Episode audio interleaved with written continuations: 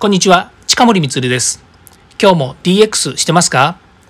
デジタルトランスフォーメーションで変化をつけたいあなたにお届けする DX 推進ラジオです。毎日配信していますので、よかったらフォローをお願いします。さて今日のテーマは DX ニュースをお届けします。トヨタが突き進む自動車の未来、いすゞ自動車、日野自動車、トヨタ自動車が新会社を設立するという話題です。先日ニュースでですね、この、えー、3社の共同記者会見がありました。それでですね、トヨタ自動車の豊田社長がですね、いろいろとこう力説されているということなんですが、まあ、実際ですね、この新しい会社、会社名がまた面白くてですね、コマーシャルジャパンパートナーシップテクノロジーズ株式会社という会社でですねなんと資本金が1000万円しかないというですね、まあ、始まったばっかりの会社なんですね、まあ、事業開始はですね4月の1日からということになりますけれどもトヨタが80%いすゞが10%日野自動車が10%ということでこれ商用車における係数技術それからサービスの企画っていうですね、えーまあ、事業内容なんですね。さて商用車におけるケース技術サービスの企画。これ何でしょうかね？というところなんですけど。これね全体像から見るとですね非常に面白いことで あの商用車っていうのはですね、まあ、いわゆるトラックですね、まあ、これが代表されるようにですね、まあ、輸送する車とかですね、まあ、そういったものを指しているわけなんですけども、まあ、実際小型からですね大きなものまでですね、まあ、さまざまあるんですけどもいすゞとですねそれからまあ日野自動車。よく聞きますよねいすゞのトラックっていうね。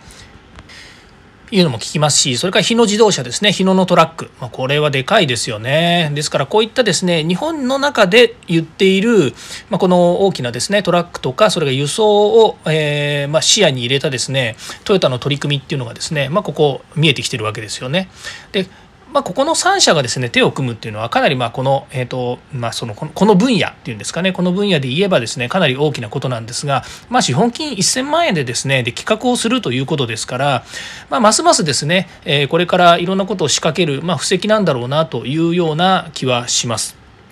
でこれはですねある意味で言うと、えーなんつったらいいんですかね、まあ、私が思うにはですねやっぱりこう、えー、一つはですね電気自動車ですね。EV カーとか言われているようにですね、まあ、こういったものそれから電気自動運転技術ですね。こういったものも進化してきています。で、えー、こういうのがですねやっぱり進化してくると当然ですけれども輸送に関してもですね例えば、えー、カーボンニュートラルって言われるようにですねこれカーボンニュートラルはちょっと調べていただきたいんですけれども、まあ、いわゆる二酸化炭素排出量とかですねこういったものをこれあのまあ後でお話しますけれども、まあ、日本だけじゃないですよね。あの世界的に温暖化が進んでいるということもありますので、まあ、そういったところを視野に向けてですね、え取り組んでいくということ。それから、え商用利用ということで考えますと、まあ、当然さっきも言いましたようにですねトラックがなぜ走っているのかっていうと物流なんですよね。ですからその物流を含めたいわゆるプラットフォームですよね。これ物流って言ってもですね単純に物が動くだけじゃなくてそれを、えーえー、まあ、効率的に動かすためのあのデータですね。こういったものを扱う。それからそれを、えーまあ、一つの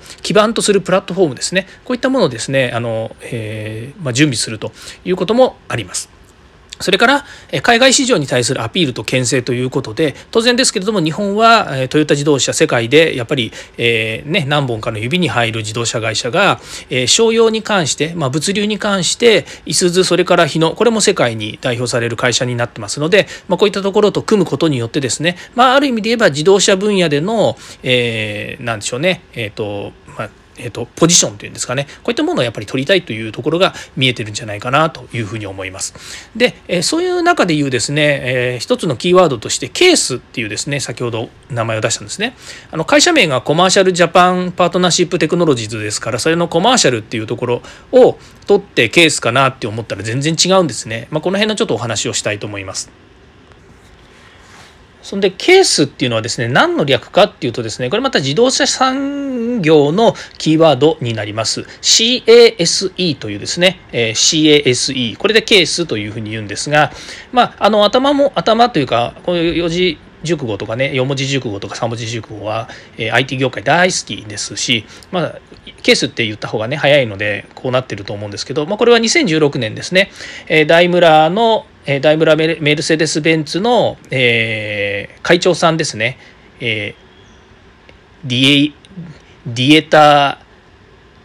チェチェ会長っていうんですかねがあの発表したですね中長期戦略の中でのキーワードというふうに言われています。えー、どういうことかっていうとコネクティ connectivity ですね接続性それから autonomous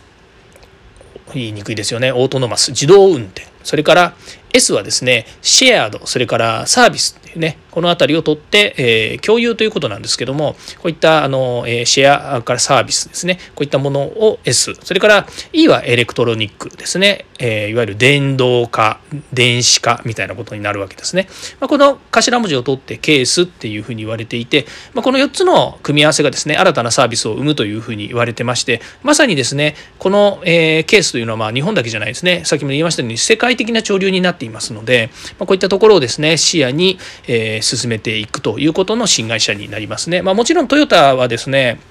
あの単独でこの辺のケースに関してはあの独自に、えーと、いろんななんでしょうね実証はもう済んでいる済んでいるというか実証をどんどん進めていて例えば先日のですね、えーと、スマートシティですねあの、えー、スマートシティをあの自社で自社というか地域で作るっていうふうに言ってましたよね。場所は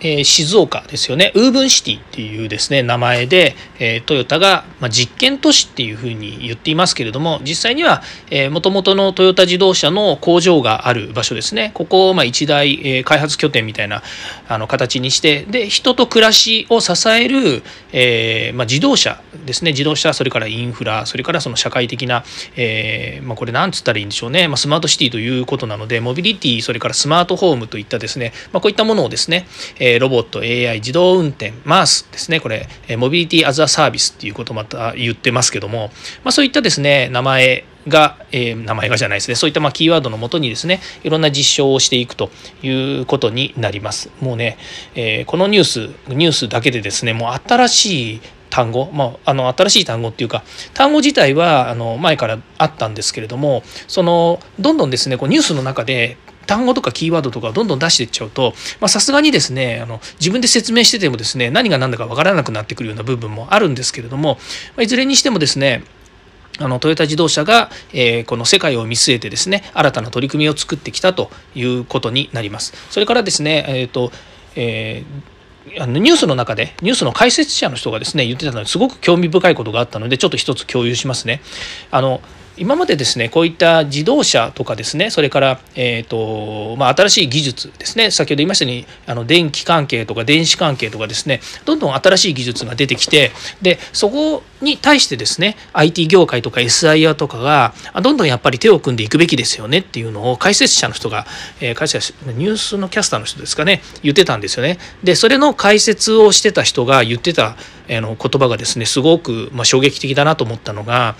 あのえー、IT 業界と自動車業界っていうのはもう文化が全然違うんですと。でもともと IT 業界でもあのやっている関わっているその仕事によってやっぱり文化が違うっていうのは今までも言われてきたんですけれどもやはりその例えば、えっと、自動車業界と家電業界ではこう文化が違う考え方が違うというのを同じようにですね IT 業界例えば SIR さんとかベンダーさんって言ってるのとやっぱ自動車業界も同じようにこう電子電気とかを扱うにしてもやっぱり文化が違うっていうことを言ってるんですね。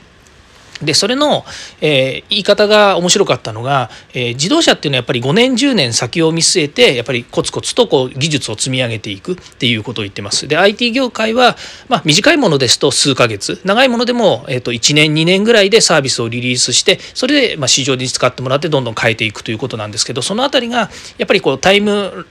たなまあ、時間の長さっていうんですかねそれが違うっていうふうに言ってるんですね。でそれをですねこうお魚で捉えて言われてたんですよね。IT 業界はどちらかというと刺身を提供します。で、えー、自動車業界は干物を提供しますっていう言い方をしたんですね。うんなかなか面白い例えだなと思っていて、まあ、これからもですね私もこういう例えですねすごく好きなので、えー、それを使ってみたいなと思うんですけれどもお刺身を提供するお店それから干物を提供するお店、ね、こういった中でやっぱりこう熟成をさせていくっていうようなところがこうキーワードなのかなと思うとですねやはりその自動車に関わる部分人の安心安全ですねこういったものをですね扱う、えー、業界ならではではのですねやっぱりこう緻密さであるとか、えー、正確性っていうのは必要なんだなというふうにすごく思いました。はい今日も聞いていただきましてありがとうございました。次回も DX に役立つ話題を提供していきます、えー、よかったらいいねやフォローコメントお願いします。